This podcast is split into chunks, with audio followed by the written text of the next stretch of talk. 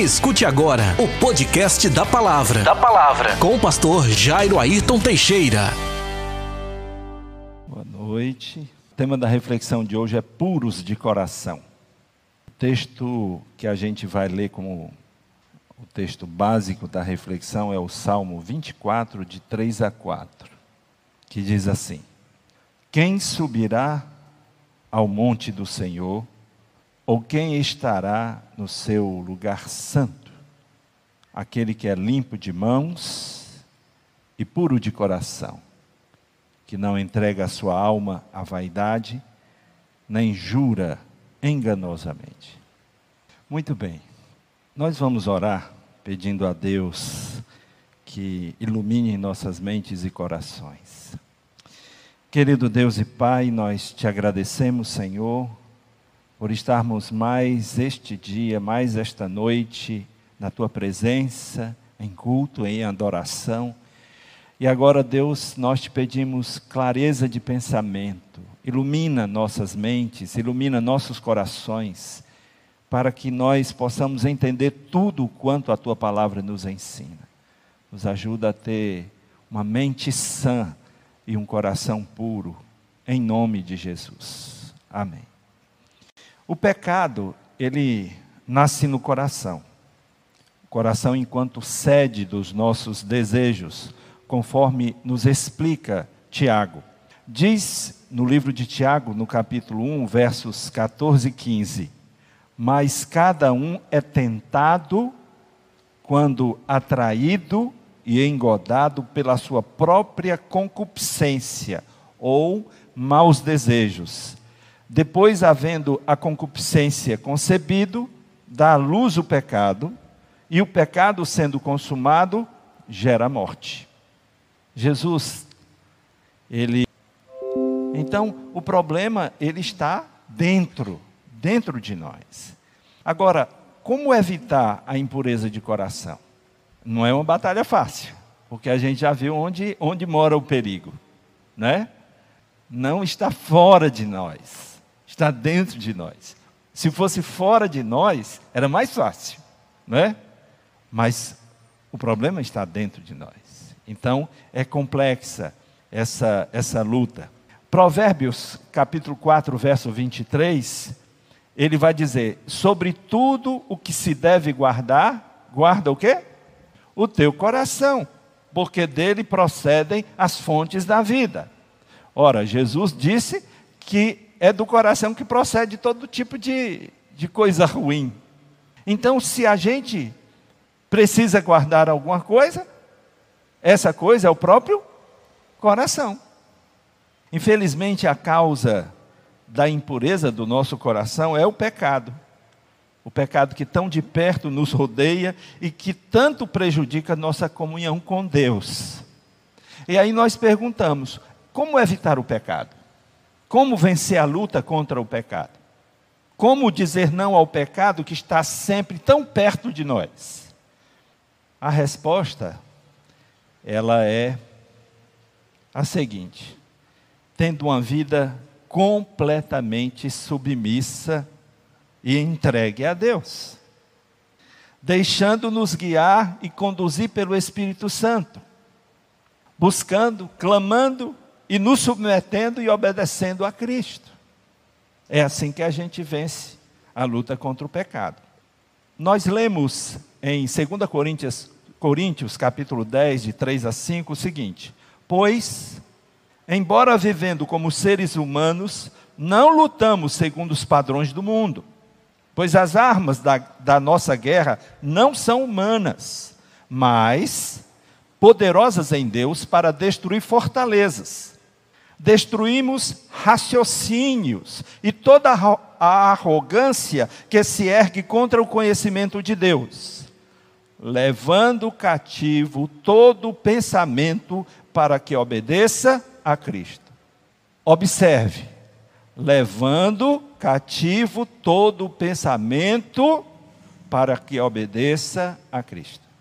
A bem da verdade, muitas vezes nós sabemos claramente o que Deus quer mas relutamos em nos submeter, porque acreditamos que o que queremos não tem nada demais.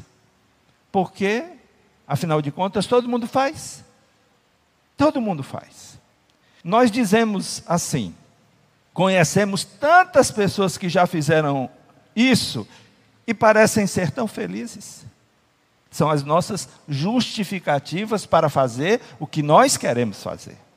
Quando pensamos assim, é que devemos levar cativo todo o nosso entendimento à obediência a Cristo.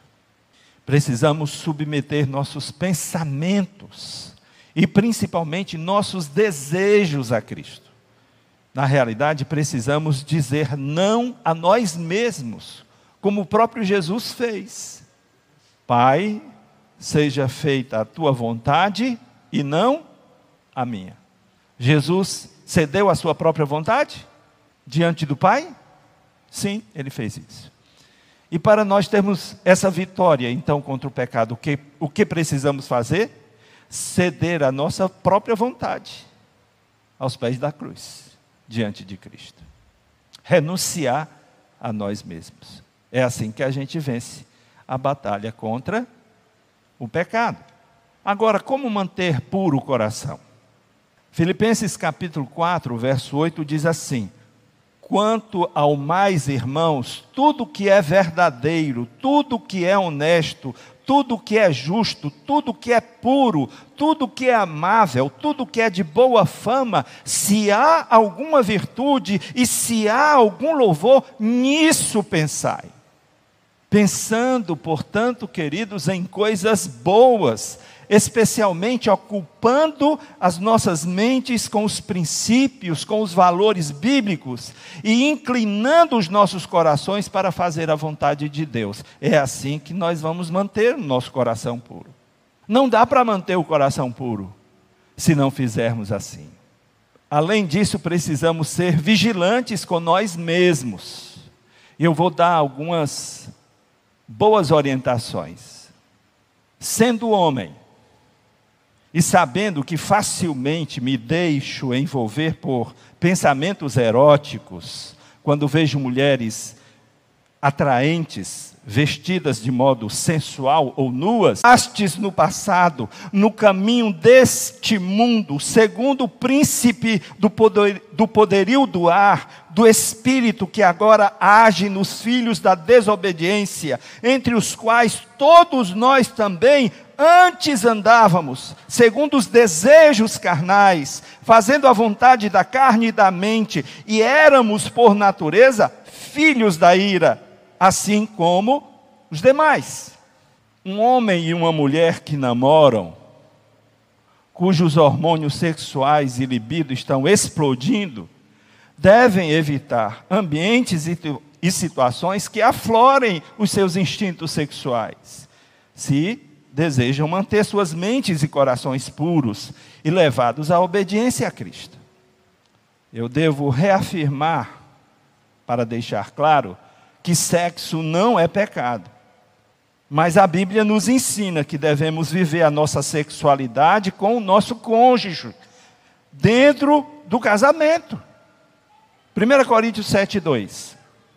Por causa da imoralidade, Cada homem tem a sua mulher e cada mulher tem o seu marido.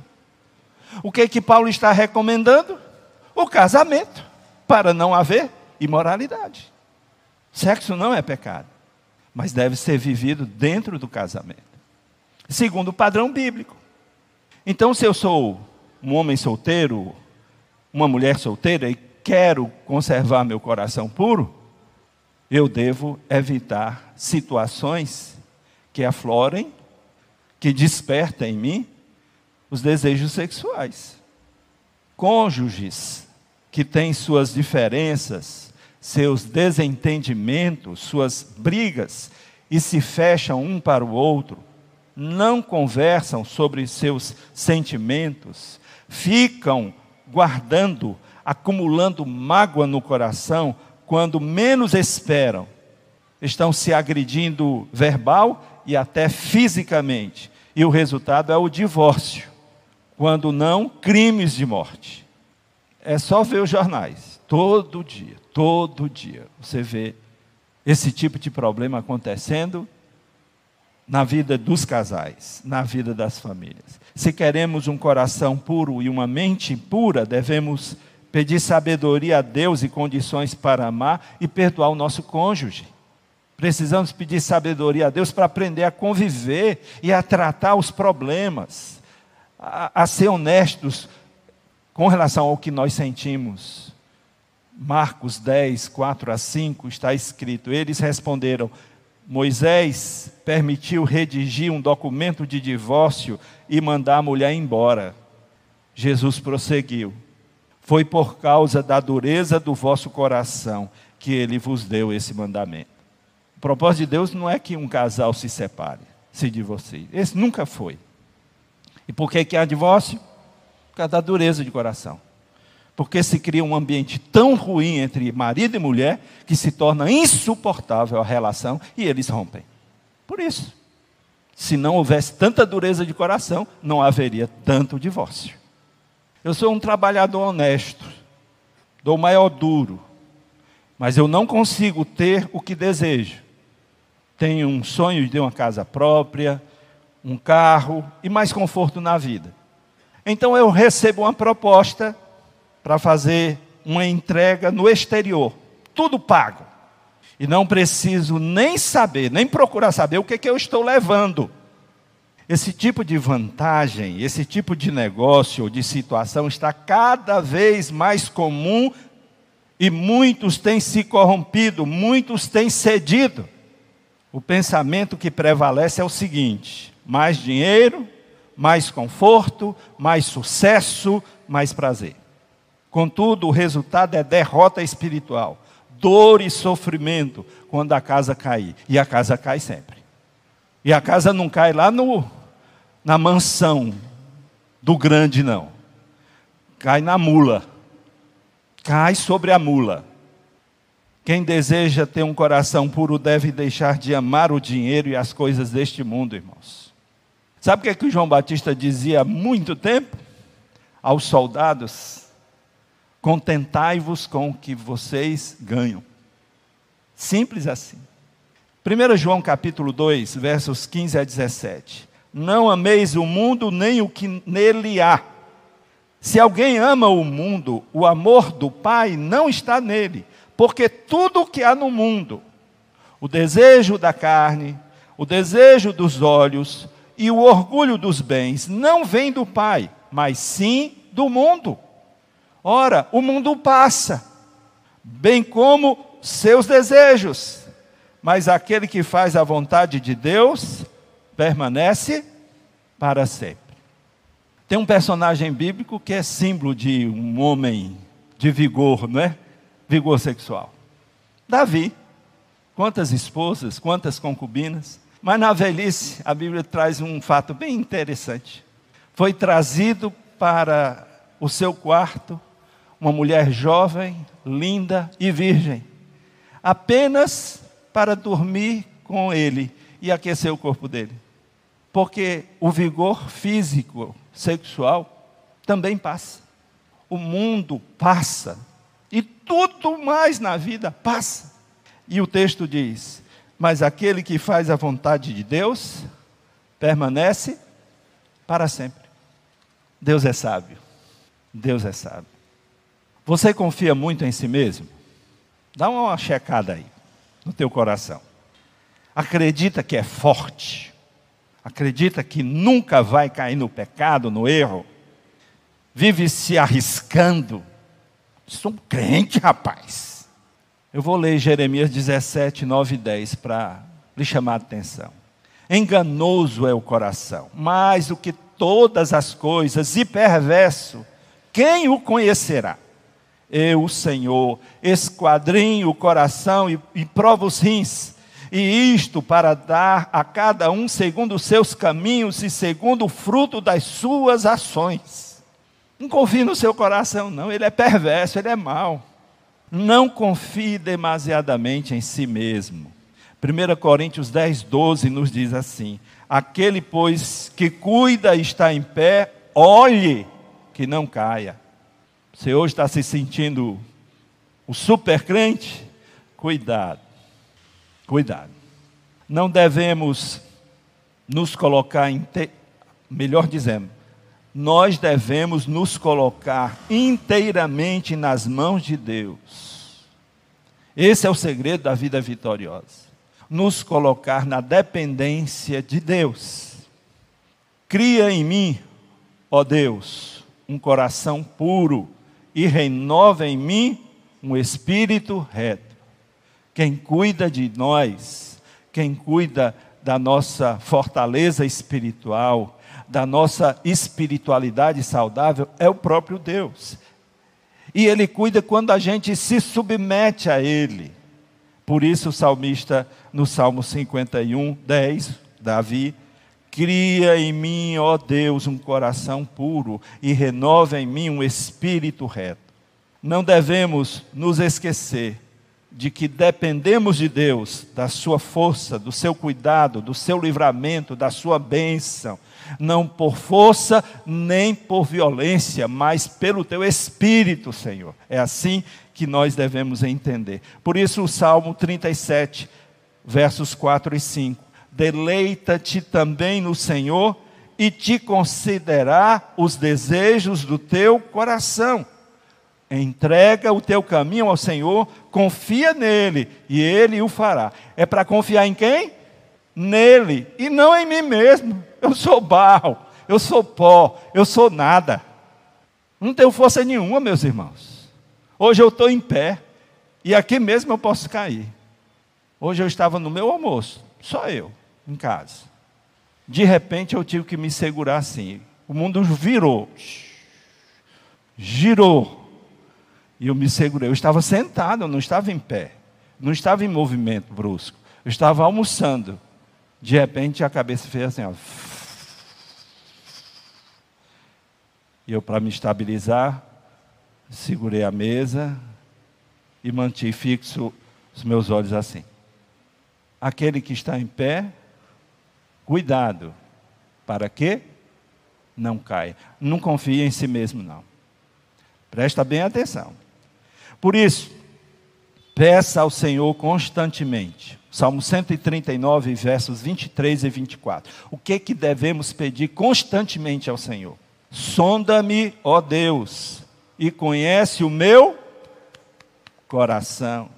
Prova-me e conhece os meus pensamentos. E vê se há em mim algum caminho mau e guia-me pelo caminho eterno. Não sou eu, não. É Ele. Não depende de mim, eu dependo dele. Então, cria em mim, ó Deus, um coração puro. Quem é que vai criar um coração puro? É Ele. Cria em mim, ó Deus, um coração puro. E guia-me pelo caminho eterno. Lembre-se de quem realmente estará eternamente na presença de Deus. Quem é que a Bíblia diz que estará eternamente na presença de Deus? Hebreus 12, 14. Diz assim: Segui a paz com todos e a santificação, sem a qual ninguém verá o Senhor. Que tipo de vida eu devo viver? Em santidade, para eu poder passar a eternidade com Deus. Amém? Vamos orar? Curve sua fronte e converse com o Papai do Céu agora. Peça ao Senhor para lhe dar um coração puro. E você já sabe o que deve fazer para evitar impureza de coração e para manter o coração puro. Senhor Deus e Pai, Sou apenas um homem, Pai, cheio de fraquezas, cheio de limitações, cheio de carências, mas também eu sou um homem que nasceu da fé, nasceu do Espírito, nasceu do alto eu trago também em mim a natureza de Cristo.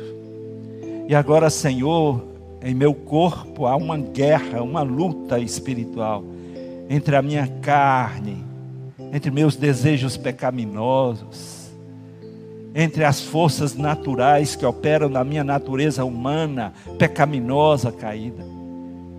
Mas graças te dou porque também há um poder espiritual que opera dentro de mim, teu Santo Espírito habita em mim, nesse corpo miserável.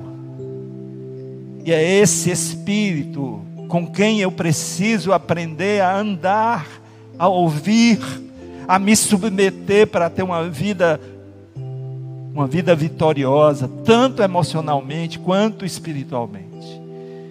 Me ajuda, ó Deus, a ouvir a voz do teu espírito dentro de mim, que cada dia e cada vez mais ela se torne clara e que eu possa ouvir essa voz, que eu possa atender, Senhor, sempre a tua voz, para que eu tenha uma vida vitoriosa, uma vida de santidade, uma vida que agrada diante dos teus olhos.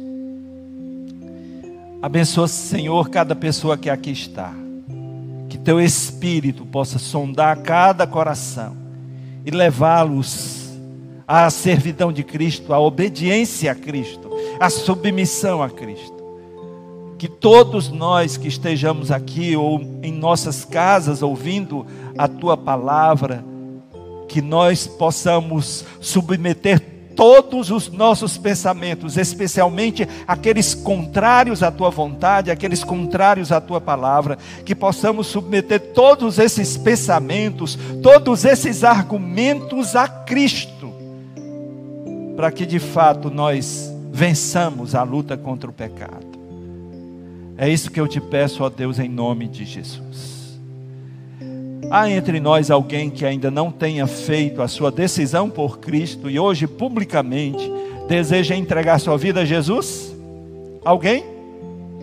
Alguém afastado do Evangelho que, tendo dado cabeçadas nesse mundo velho, reconhece que precisa de Jesus e da sua graça, do seu amor, da sua misericórdia? Alguém que hoje publicamente deseja se reconciliar com o Senhor e com a igreja? Você em sua casa está ouvindo essa palavra, se você ainda não entregou sua vida a Jesus, que você possa entregar hoje. E você, meu irmão, se estiver afastado do Evangelho, hoje é o dia de reconciliar-se com o Senhor. Que Deus te abençoe, onde você estiver, quando ouvir essa palavra. Em nome de Jesus. Vou passar a palavra ao pastor Gilmário para ele encerrar com a oração final e a bênção apostólica.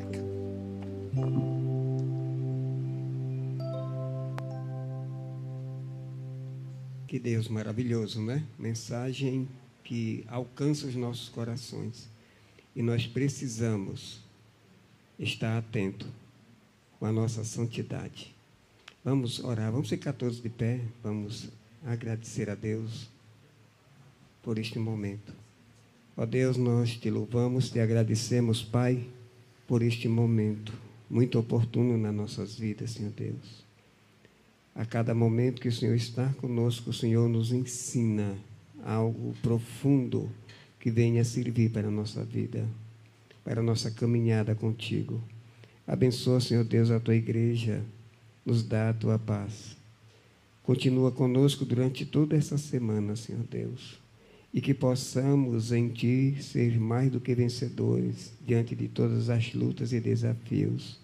Leva-nos para nossas casas em nome santo de Jesus. Amém. Que o amor de Deus Pai, a salvação no Senhor Jesus, a comunhão do Espírito Santo de Deus esteja com todos vocês, meus amados irmãos e irmãs, agora e eternamente. Amém e amém. Vão para suas casas em paz, guardado pela graça e o amor do Senhor Jesus. Você que está em casa, uma boa noite. Que Deus também os abençoe ricamente. Você ouviu? Você ouviu? O podcast da palavra com o pastor, com o pastor Jairo Ayrton Teixeira.